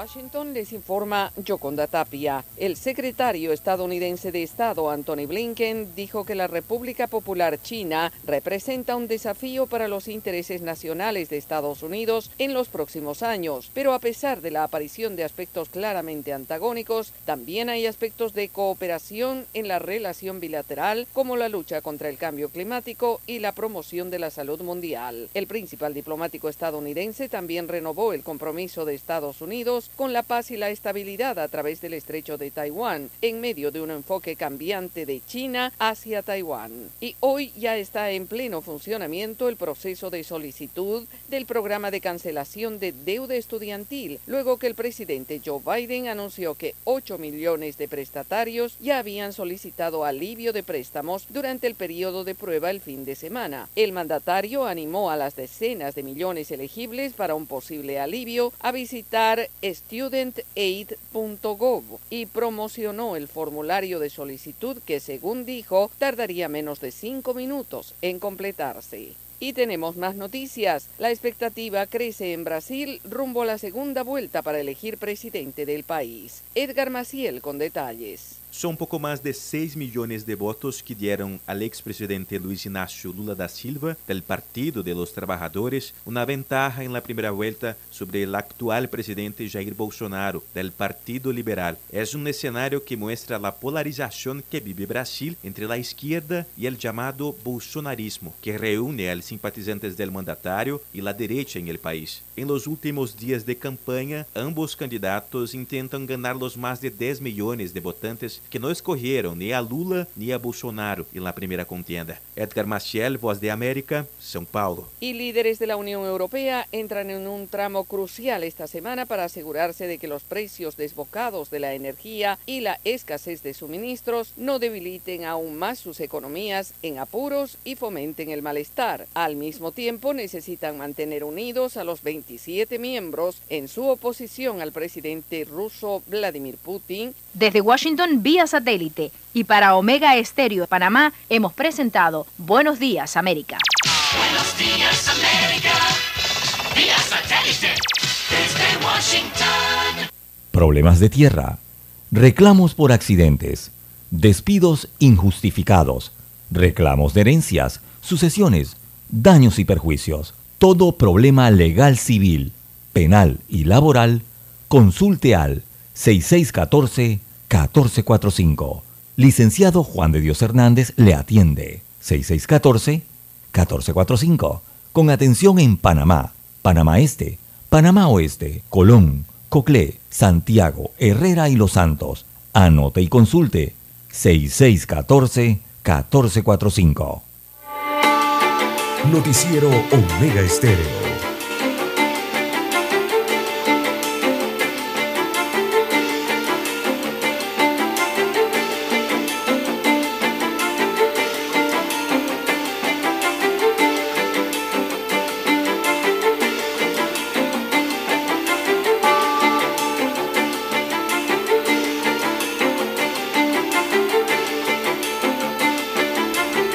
Siete, tres minutos, siete, tres minutos y continuamos con el noticiero Omega Stereo. Imagínense esta noticia, César y amigo oyente.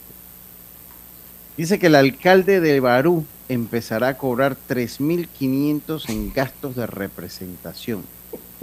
La medida se basa en el contenido del artículo 67 de la ley 106 del 1973 que fue modificada por la Ley 52 de 1984, pero este no fue promulgado hasta más de tres meses después.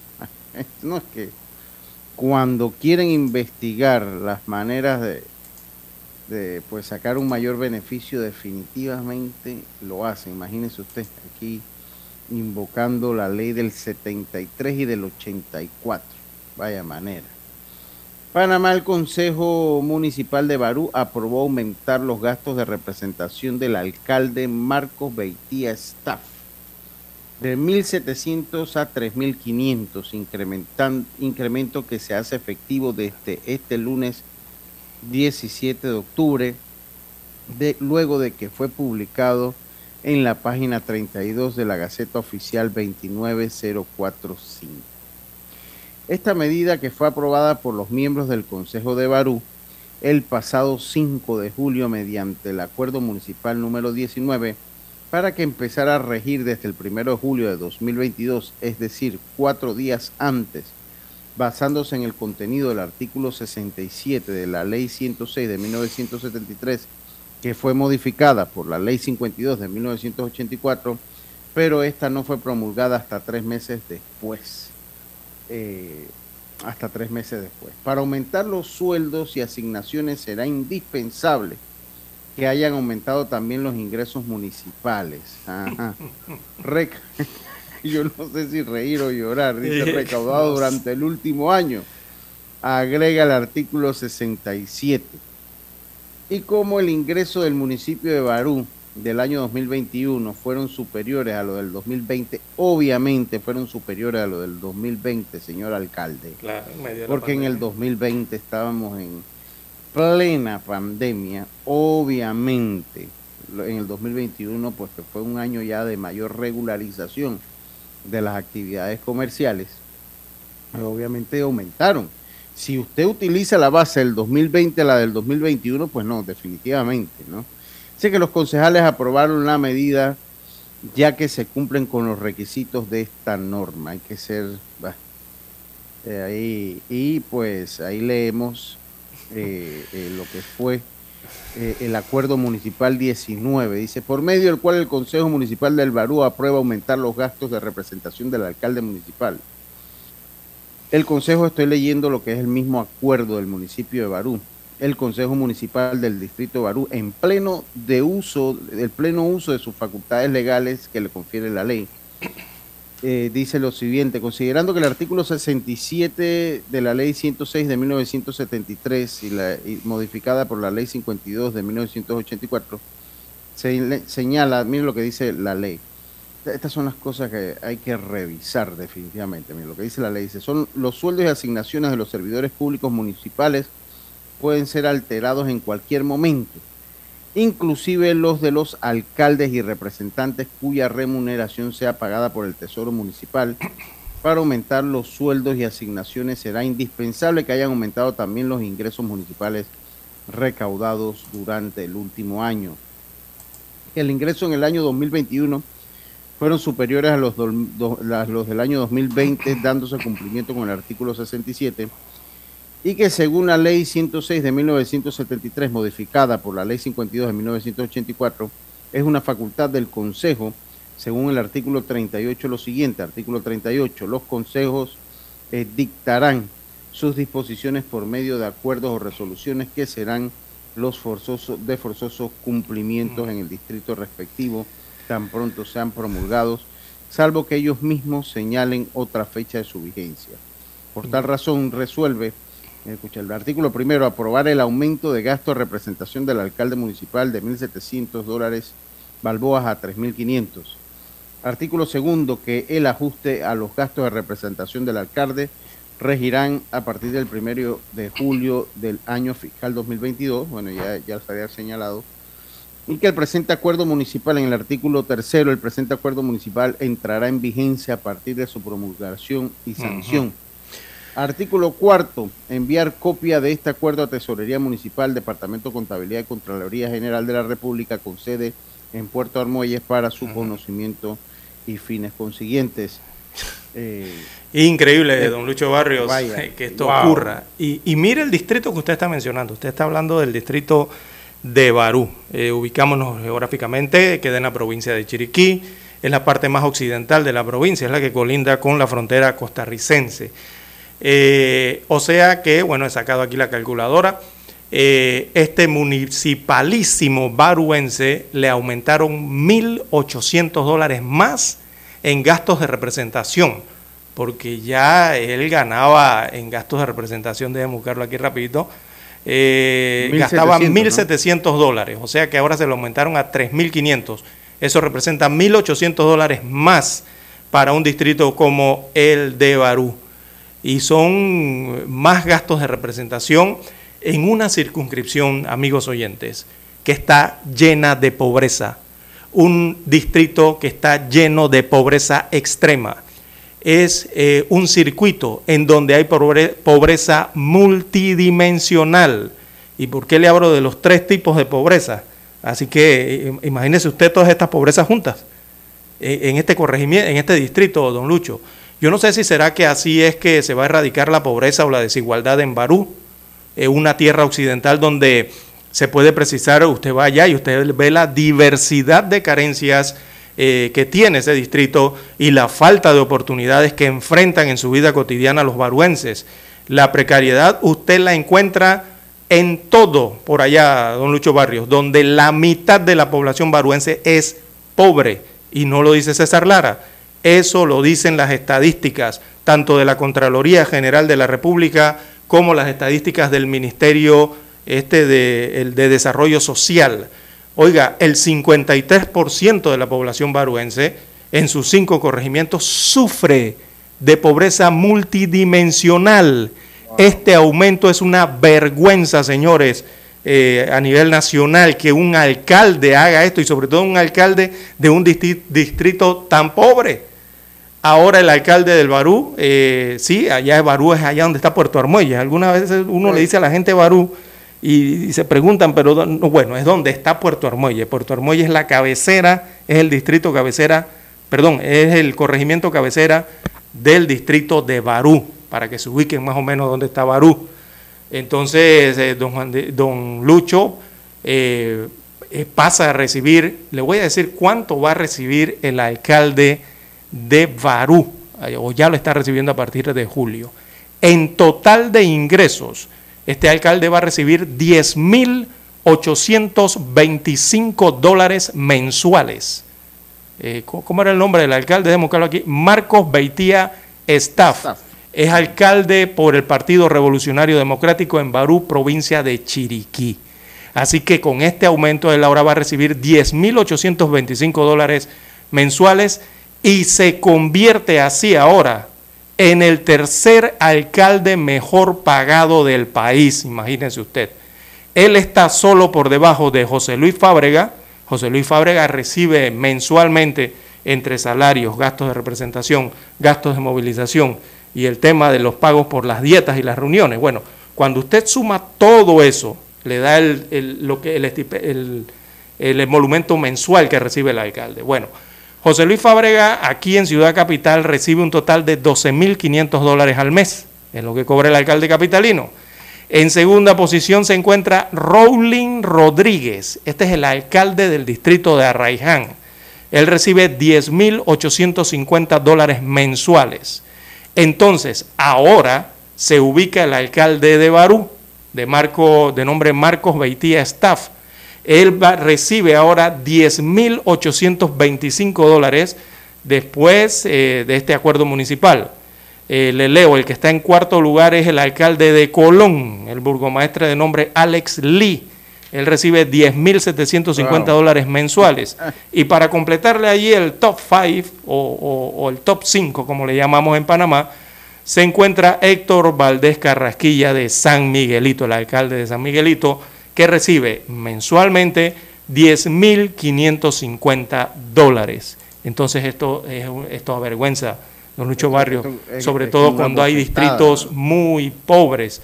Y esto no simplemente se queda con los alcaldes. Recordemos que por el lado de los representantes de corregimiento, si por allá por donde los alcaldes llueve, bueno, por donde los representantes de corregimiento no escampa, porque hay representantes de corregimiento que ganan hasta 13.730 dólares mensuales. Un representante de corregimiento, imagínese usted. Óigame, ¿cómo logran llegar a estos altos eh, emolumentos a través de los municipios? A través de los acuerdos municipales, ¿verdad? Y eh, esto ocurre, esto ocurre porque en esto se ha convertido la ley de descentralización, lastimosamente hay que decirlo así. Esto está ocurriendo por la bendita ley de descentralización pero- aprobada pero y que pareciera que esa ley, en vez de ayudar a los pueblos o a las poblaciones, lo que está haciendo es que pareciera que solo ha servido para que algunos funcionarios se suban los sueldos, utilizando la bendita fórmula del gasto de movilización fijo y que nadie quiere controlar ni ponerle un tope a esto. Esa es la problemática ley. que existe.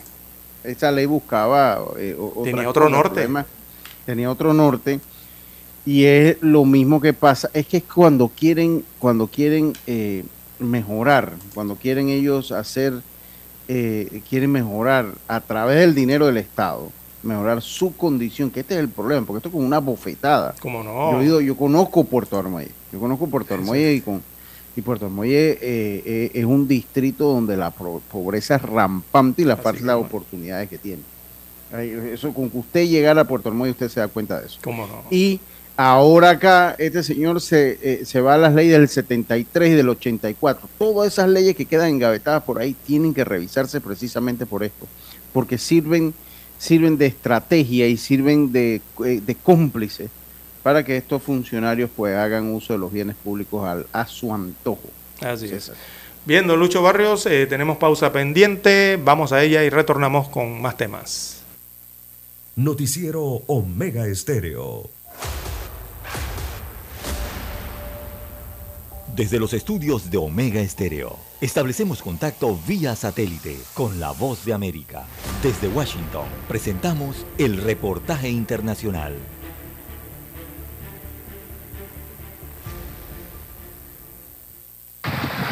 La Organización Internacional de las Migraciones calificó la frontera terrestre entre México y Estados Unidos como la más letal del mundo. Este año fiscal 2022, que terminó el último día de septiembre, registra el mayor número de muertos. Este integrante de la Academia Mexicana de Derechos Humanos refiere un registro de 750 muertos cuando intentaban cruzar esta frontera, pero aclara que otros nunca son localizados. Atrás de esto hay una tragedia de miles y miles de familias que nunca saben dónde está su familiar, su hijo, su padre, si cruzó o no cruzó. Aduanas y Protección Fronteriza de Estados Unidos no ha publicado el número de decesos para 2022, pero reconoce el aumento. IDSpace, una organización no gubernamental estadounidense, estima que son más de 800 muertos.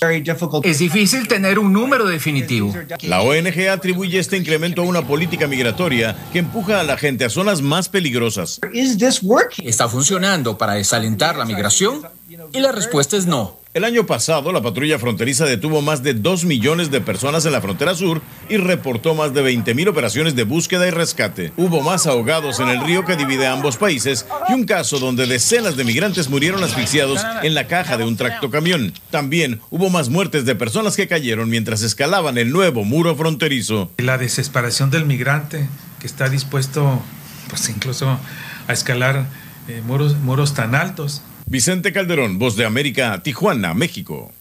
En una ocasión más y desde que Rusia intensificó la agresión militar sobre Ucrania, Kiev volvió a vestirse de luto luego del fallecimiento de una joven pareja que aguardaba el nacimiento de su primer hijo y que se produjo cuando los drones no tripulados de Rusia atacaron Kiev, la capital de Ucrania. Familias destrozadas, derramamiento de sangre, dolor, destrucción y sufrimiento son solo algunos de los efectos de esta guerra sobre una generación de ucranianos que ve como su país se está disolviendo a golpe de en tanto, desde una esfera diplomática extenuada y cada vez con menos posibilidades de negociación, la Unión Europea investiga si la República Islámica de Irán está abasteciendo drones kamikaze al Kremlin. Desde Teherán negaron estas acusaciones, sin embargo, el bloque comunitario asegura que de confirmarse endurecerán las sanciones contra el gobierno iraní. Luego de 236 días de invasión rusa, los ucranianos han aprendido a convivir con el temor de las bombas, con el estruendo de las sirenas antiaéreas y con la incertidumbre de desconocer si mañana amanecerán o no, consecuencias de una guerra impuesta por el invasor. Ahora, con la caída de las temperaturas y con gran parte de las infraestructuras dañadas por los ataques de Vladimir Putin, también deben aprender a subsistir bajo un frío otoño sin calefacción en casas destruidas.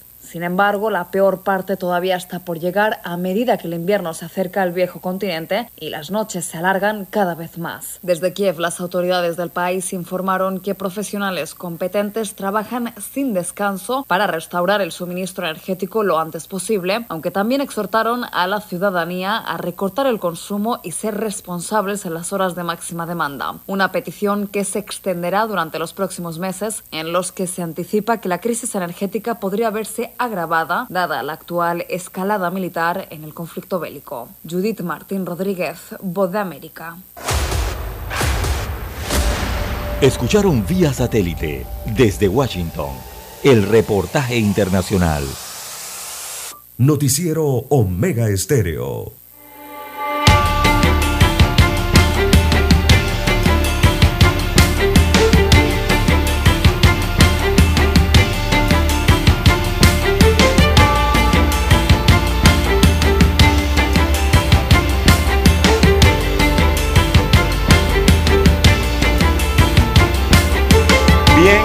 Oyentes, las 7.21, 7.21 minutos eh, de la mañana en todo el territorio nacional. Bueno, preguntan los oyentes en redes sociales eh, sobre el tema este del aumento del alcalde del distrito de Barú.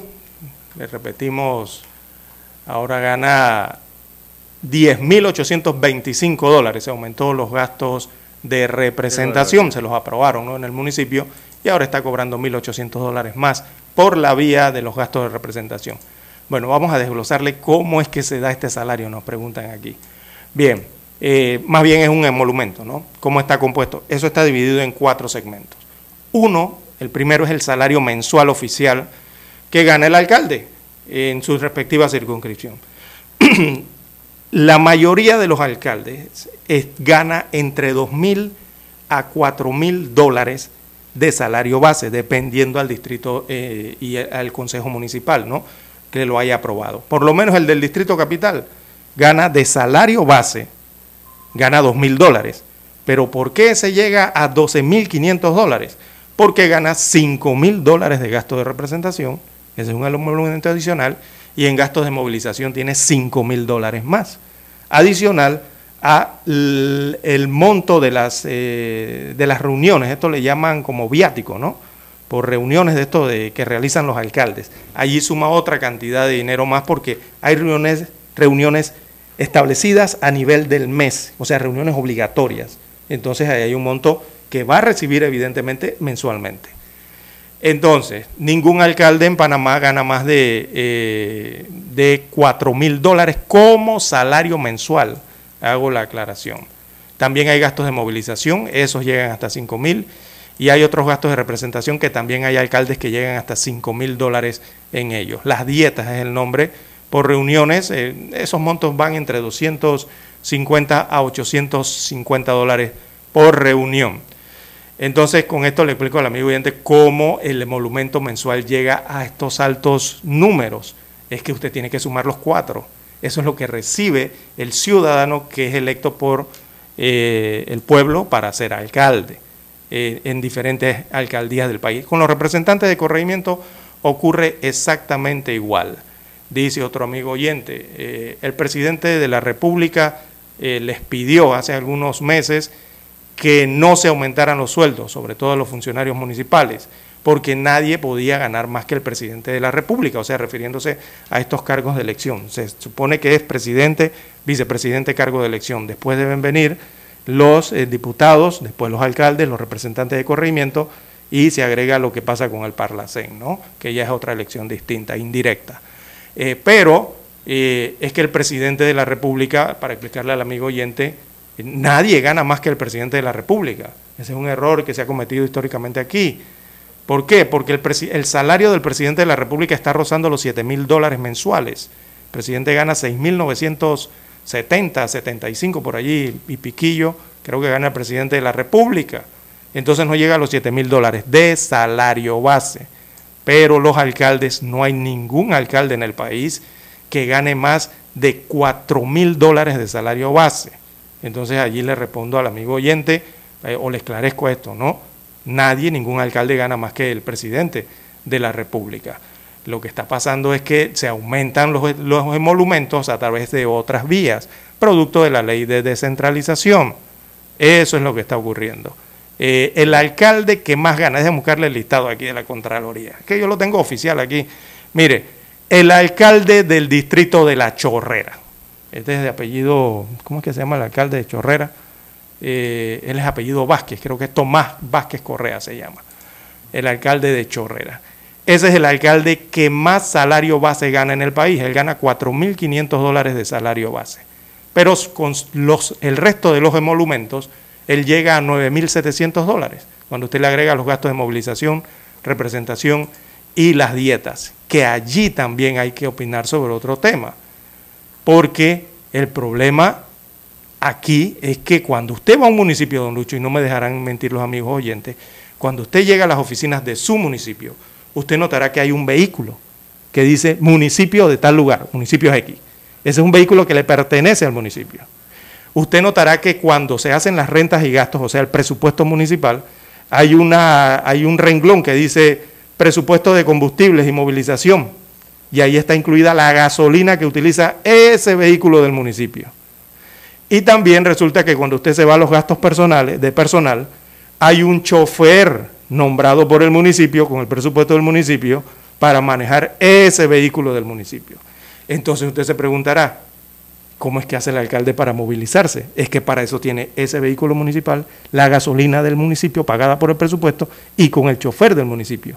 Y la siguiente pregunta que sigue es, ¿y entonces por qué el alcalde recibe un gasto para movilización de hasta 5 mil dólares aparte de esos recursos con que ya cuenta el municipio?